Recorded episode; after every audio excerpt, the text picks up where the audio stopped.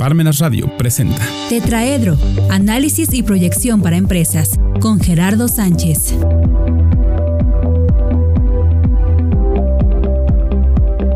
Buenas tardes, queridos empresarios, queridos emprendedores, público que nos escucha, personas interesadas en esquemas económico-administrativos. Aquí, como todos los lunes, su servidor Gerardo Sánchez de la Torre en esta sección de tetraedro. Vamos a retomar lo que la semana pasada hablábamos en cuanto a nuestros productos que son colocados en el mercado, en que los podemos medir, eh, que, podemos medir el comportamiento de nuestros eh, consumidores a través de un planteamiento de utilidad eh, ordinal Luego también hablamos de la utilidad cardinal, en la cual sí es medible y se puede eh, comprobar de, de una manera cuantitativa.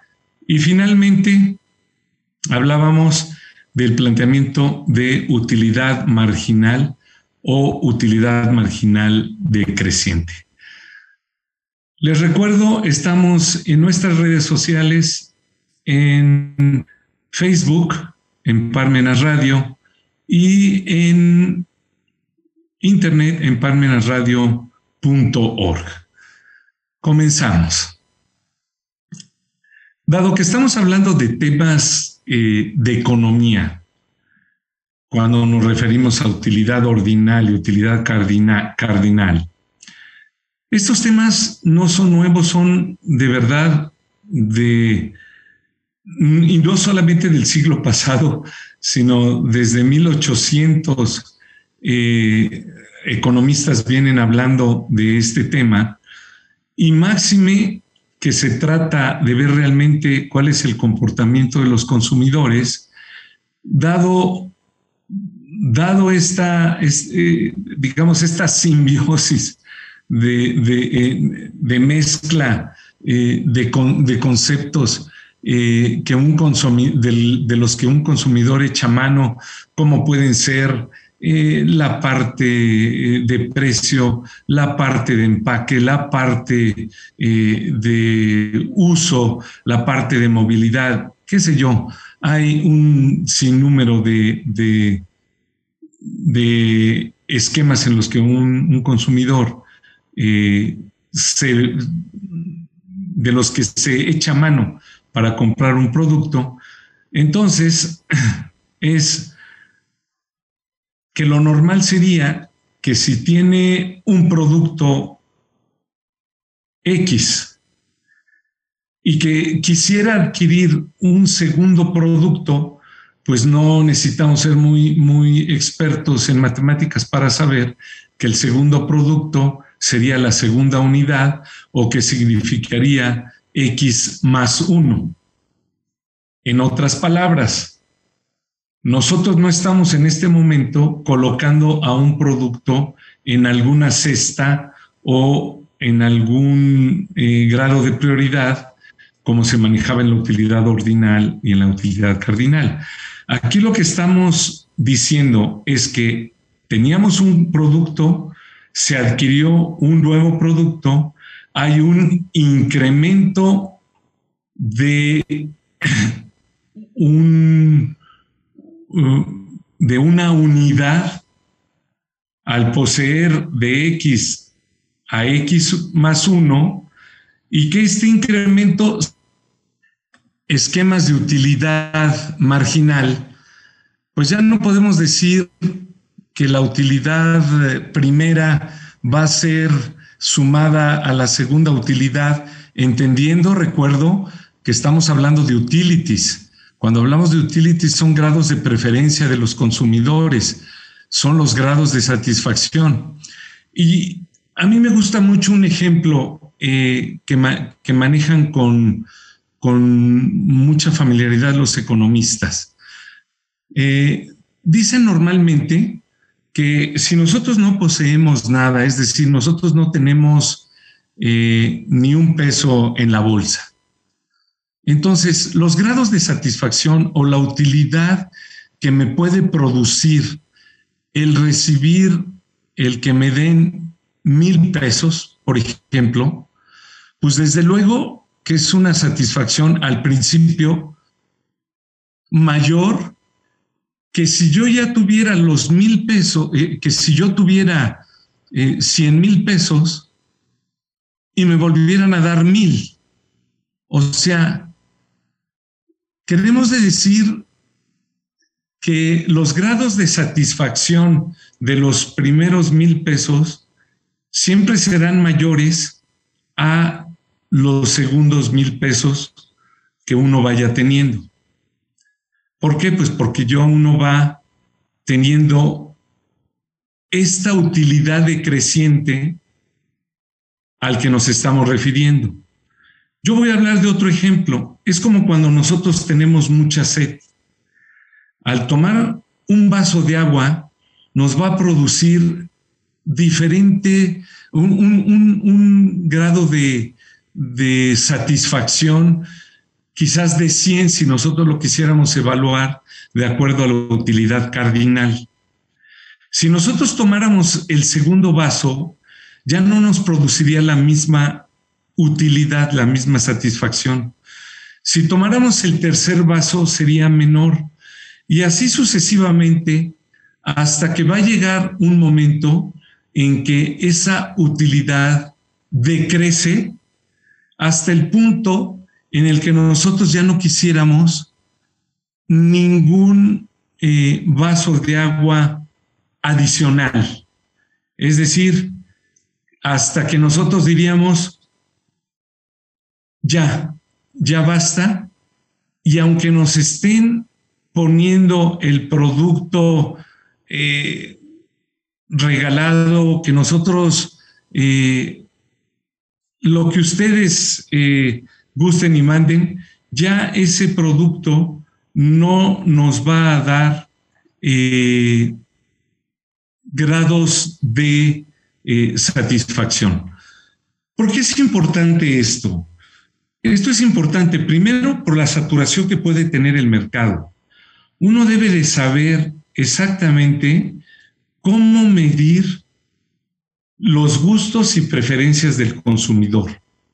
O sea, no, no debemos descartar por ningún motivo que un consumidor, por mucho que le guste un producto, si nosotros demeritamos su calidad, demeritamos su presentación, etcétera, en vías de sacrificar algunos costos de manera que se puedan tener mayores utilidades, tenemos que tener en cuenta que el consumidor, el consumidor va a medir su grado de consumo en función a las utilities. Pero vamos a ir un poco más allá en el ejemplo. Si uno quiere hacerse de determinados productos, pues esto va en función también del riesgo que uno quiera tomar. O sea, si la utilidad que me produce el que me den esos 100 mil pesos o el que me den eh, un millón de pesos es mayor que la que me produciría ese hecho si poseo, repito, 100 millones, pues para nosotros sería de gran importancia a la hora de tomar esas decisiones, bajo qué condiciones de riesgo lo quiero tomar. Y ya estoy ahí saliéndome un poco del esquema para evaluar esquemas muy, muy importantes cuando estamos hablando ya de cuestiones monetarias. ¿Por qué? Pues porque el ser humano es así. Nosotros somos así. Hay personas que toman mucho más riesgo o toman más riesgo que otras. Hay gente que juega la lotería, le gusta, le gusta apostar. Hay gente que no, hay gente que vamos un poco más eh, de, una manera más gerencial este, vamos manejando eh, eh, a las empresas. Es decir, nosotros no queremos eh, tomar riesgos, ¿no? Entonces, así como hay empresas que pueden quebrar, pues hay empresarios que pueden ser bastante visionarios y, y, estar manejando empresas de las cuales tienen perfectamente medido cuáles son las utilities de sus consumidores, ¿no? Entonces, eh, ¿qué pasaría si nosotros tenemos un X empleo? a, diferencia de, cuando hablábamos del, eh, del vaso de agua. Ah, bueno, o sea, a lo mejor este empleo este, nos presenta ciertos retos y nosotros queremos conservar ese, ese empleo, aunque esos retos también pueden significar algunas amenazas. Bueno, hay otros que quisieran cambiar de empleo porque ya la razón que, que, eh, les da eh, las utilities que les puede dar ese empleo ya no son las mismas y desean tomar otros riesgos, desean someterse a determinadas eh, prerrogativas que pudieran plantearle en otro empleo, en las cuales no son cierta, eh, no, no le da certeza de seguridad es decir, tiene que tomar determinado riesgo y el plantearse un acomodo eh, a, un nuevo empleo, pues a lo mejor le presenta retos, como también alguna otra persona prefiere seguir su, en su empresa o en ese empleo con determinados retos, porque el cambiarse a otra empresa que le están ofreciendo a lo mejor condiciones similares, no representan ningún reto. Entonces, es bien importante, muy, muy importante que uno sepa que cualquier consumidor, tratándose de cualquier bien y servicio o, o servicio, siempre tendrá cuidado en manejarse dentro de un esquema de grados de satisfacción. Entonces, ¿qué, qué plantean algunos economistas y por qué eh, cuando nosotros nos referimos a la utilidad marginal, el problema pudiera tener determinadas probabilidades? Si nosotros decimos, ah, el ganar eh, mayor dinero si tomo cierto riesgo, uno puede plantear, ah, yo tengo determinada eh, utilidad y determinada utilidad la puedo evaluar en un 50%. El otro 50% de utilidad no lo puedo evaluar porque para mí es algo desconocido o, o es algo diferente. Ah, entonces nosotros estamos manejando esta utilidad marginal apegado a un concepto del que ya hemos hablado, que es la utilidad cardinal, en donde nosotros a determinado producto que conocemos le estamos asignando un peso específico y a otro producto que no, conocemos estamos ofreciéndole otro peso específico. Es decir, nuestra compra está siendo en función a determinado eh, feeling.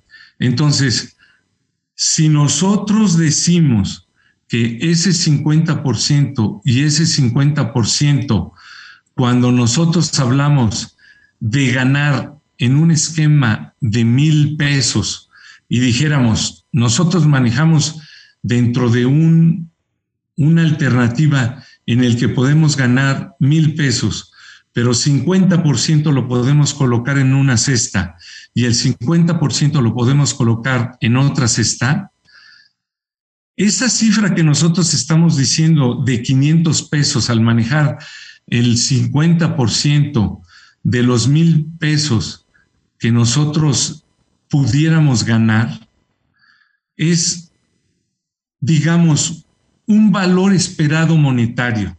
Es, es una decisión que en promedio ponderado nos da el 50% de ambos valores. Es decir, a todos y cada uno de los estados de la naturaleza que pudieran manejarse, ya sea en 20%, ya sean en 80, ya sean en 70, 30, etcétera. Yo quisiera finalizar este esquema de la utilidad marginal en el que si nosotros queremos medir los grados de satisfacción que tiene un producto, la mejor manera es a través de una utilidad cardinal. Pero eso no les garantiza que van a manejar el 100% de la veracidad de los gustos y preferencias de un consumidor, porque entonces aquí ya nosotros nos teníamos que, meter a la parte intrínseca de cada uno de los consumidores y generalmente no llegaríamos a lo que es el 100%. De ahí que el manejar utilidad ordinal, cardinal y marginal nos dé un esquema en el que podemos relacionar o asociar a los números las preferencias y gustos de los consumidores. Hasta aquí lo dejamos, queridos empresarios. Se despide de ustedes su servidor Gerardo Sánchez de la Torre Estamos en la sesión de Tetraedro, estamos en Parmenas Radio, en nuestras redes sociales. y estamos en parmenasradio.org en Internet. Y recuerden, Parmenas Radio es la voz de la cultura del sur.